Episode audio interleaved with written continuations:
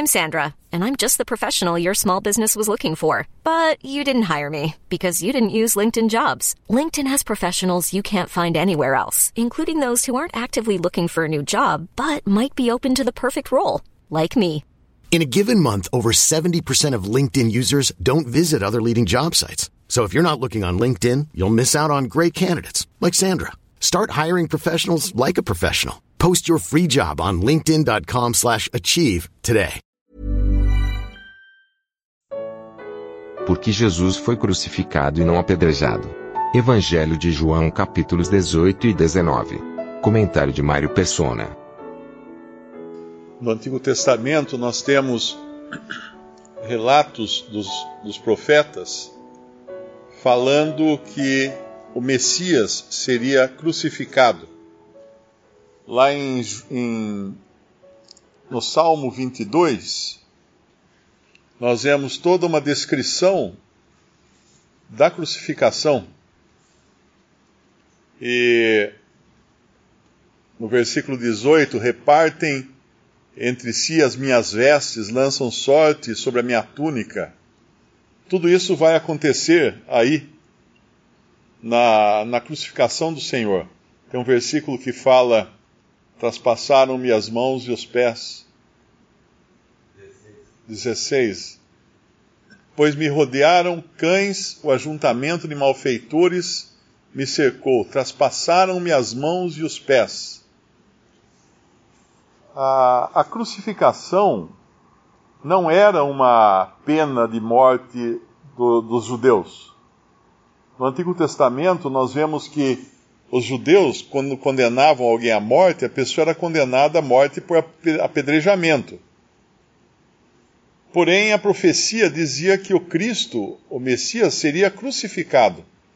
As suas mãos e os seus pés seriam traspassados, e isso para se cumprir, as condições do mundo da, da época, do mundo de então, teriam de ser diferentes.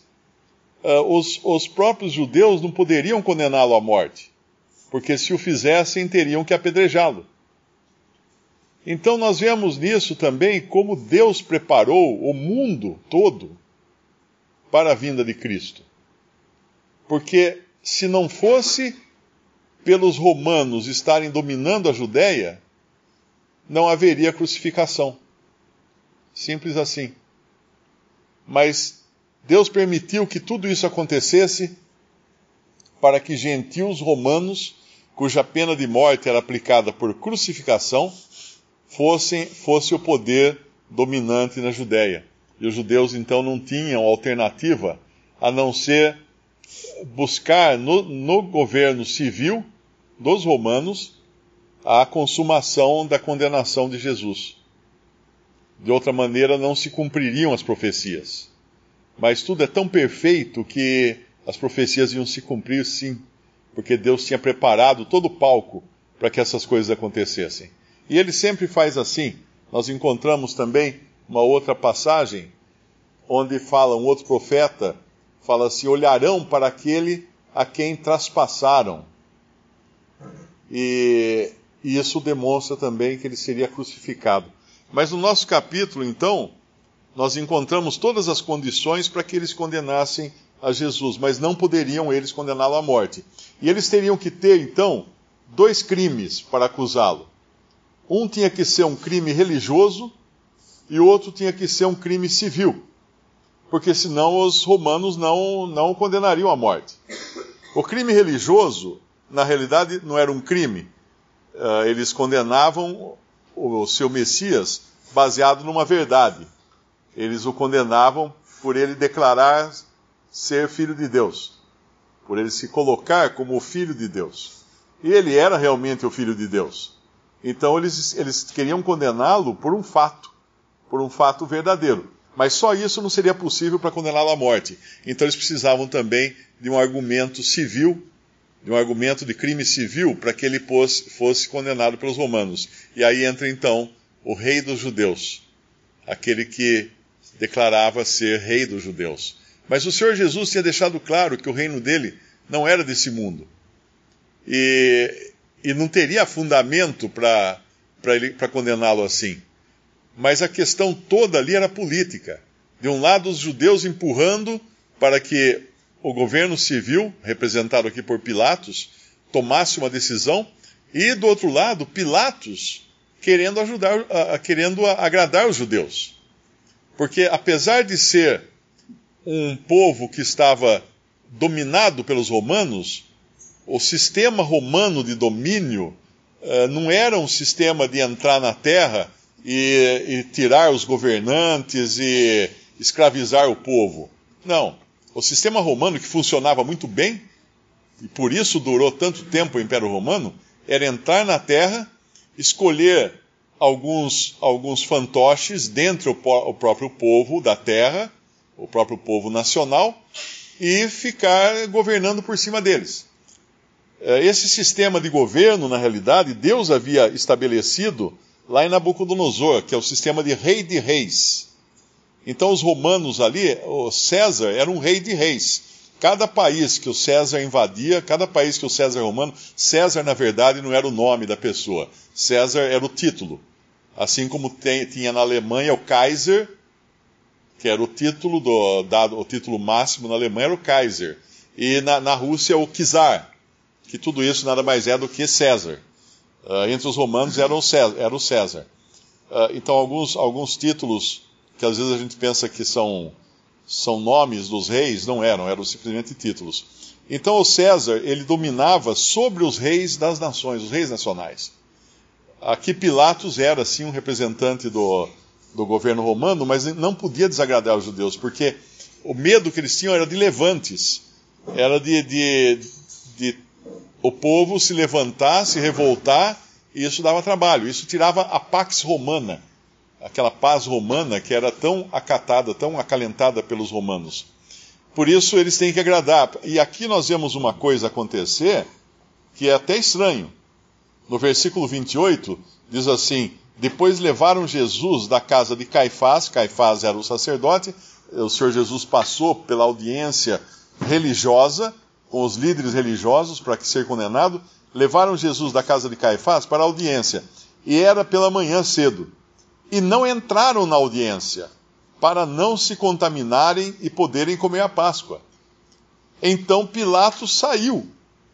Olha que coisa interessante isso. Pilatos, o governador, ele sai para não desagradar os judeus. Ele não fala assim, não, se vocês quiserem alguma coisa, entra aqui. Ele sabia que os judeus não podiam entrar, por, por causa da, da lei judaica, eles não podiam entrar em casa de gentios para não se contaminarem. Nós vemos isso em outras passagens também, em Atos também, nós vemos uh, passagens onde uh, Pedro não, não, queria ter contato com gentios por causa disso. Mas aqui Pilatos então vai agradar os judeus. Ele já estava meio caminho andado para fazer a vontade dos judeus, quando ele sai da presença deles. E a coisa mais insólita aqui é nós vermos esses judeus tão, preocupa tão, tão preocupados com contaminação, tão zelosos da sua religião, não querendo entrar na casa, na, no, no palácio, na, na audiência de Pilatos para não se contaminarem, e ao mesmo tempo estavam entregando à morte o Messias deles. O Messias de Israel, eles não tinham escrúpulos para condenar à morte, mas eles, eles tinham escrúpulos para não entrar na casa de um gentil para não se contaminar. É isso que faz a religião sem entendimento. A religião sem entendimento é uma religião do homem. Ela decide aquilo que é que é para o homem, aquilo que é conveniente ao homem, e não está nem aí, não tem nenhum discernimento para perceber a vontade de Deus e nem que o Senhor estava ali, o Criador estava ali no meio deles. O julgamento do Senhor Jesus nós aconteceu uma vez no tempo, é o que está descrito aqui nesse capítulo de João, nos capítulos 18 e aí continua até o capítulo 19, mas ele de certa forma continua até hoje. Porque esse julgamento também foi um divisor de águas entre os homens. Havia o momento em que os homens ali precisavam tomar decisão de que lado eles ficavam. Nós sabemos que os próprios discípulos do Senhor, de medo, amedrontados com o que estava acontecendo, fugiram naquela hora. e nós sabemos que eles fugiram, mas o Senhor os recuperou depois. O Senhor os resgatou. O próprio Pedro, com toda a sua energia, dizendo que ia fazer e acontecer, e ainda leva a espada e corta a orelha de Malco, o servo do, do sacerdote, e Pedro teve que levar uma olhada do Senhor Jesus depois e teve que abaixar a cabeça. Aquele que era tão valente na, na presença de soldados armados, com tochas e armas, ele afinou na presença de uma serva, quando estava no pátio ali do sumo sacerdote. Uh, ele mentiu para poder escapar de qualquer consequência. Então todos ali estavam sendo julgados de uma maneira ou de outra. E quando lá em Mateus, uh, aqui não diz, mas em Mateus Pilatos pergunta: Que farei então de Jesus chamado Cristo? Essa pergunta de Pilatos, ela ecoa até hoje. E cada um tem que tomar uma decisão com essa pergunta. Essa pergunta é feita para cada ser humano. O que você fará de Jesus chamado Cristo? Não tem, não tem neutralidade nisso ou se crê nele, ou se coloca no lugar ao lado dele, ou contra ele. Porque contra nós já, nós já nascemos. Então, a, a única decisão possível é tomar o lado de Cristo, é aceitá-lo como Senhor, como Salvador. Porque a outra posição, todos os homens já estão por natureza, inimigos de Deus, por natureza. Nós não há quem busque a Deus, uh, todos nascemos em inimizade contra Deus. Então essa, esse julgamento continua acontecendo, continua valendo para que as pessoas tomem uma decisão. E quem, quem não tomar essa decisão em vida terá que reconhecer depois que perdeu a chance, perdeu a oportunidade. Eu não sei onde Pilatos está, mas tudo indica que ele não foi salvo aqueles sacerdotes também que entregaram o Senhor Jesus, apesar de toda a sua religião, de todo o seu cuidado, de todo o seu, o seu medo de se contaminar, de entrar numa, numa construção que não era construção de, de judeus, com medo de se contaminar, hoje eles estão num lugar que, de, de condenação. Eles estão numa condição de condenação e vão ser lançados no lago de fogo depois. Tudo porque tomaram decisão de permanecer do lado errado, no qual eles já tinham nascido. E aqui nós, nós vemos que uh, não, aqui nós, nós vemos que o Senhor tinha falado também, tinha previsto a sua crucificação, cumprindo então a sua palavra. Ele fala isso em Mateus, Mateus 20, ele fala que uh, o entregarão aos gentios para que deles carneçam e o açoite, açoitem e crucifiquem. E ao terceiro dia ressuscitará. Isso está em Mateus 20, 19.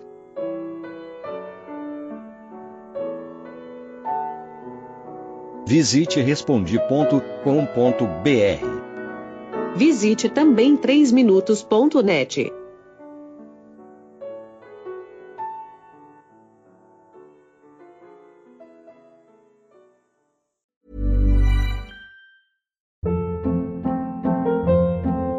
Hold up. What was that? Boring. No flavor. That was as bad as those leftovers you ate all week. Kiki Palmer here, and it's time to say hello to something fresh and guilt-free. Hello Fresh. Jazz up dinner with pecan-crusted chicken or garlic butter shrimp scampi. Now that's music to my mouth. Hello Fresh. Let's get this dinner party started. Discover all the delicious possibilities at hellofresh.com.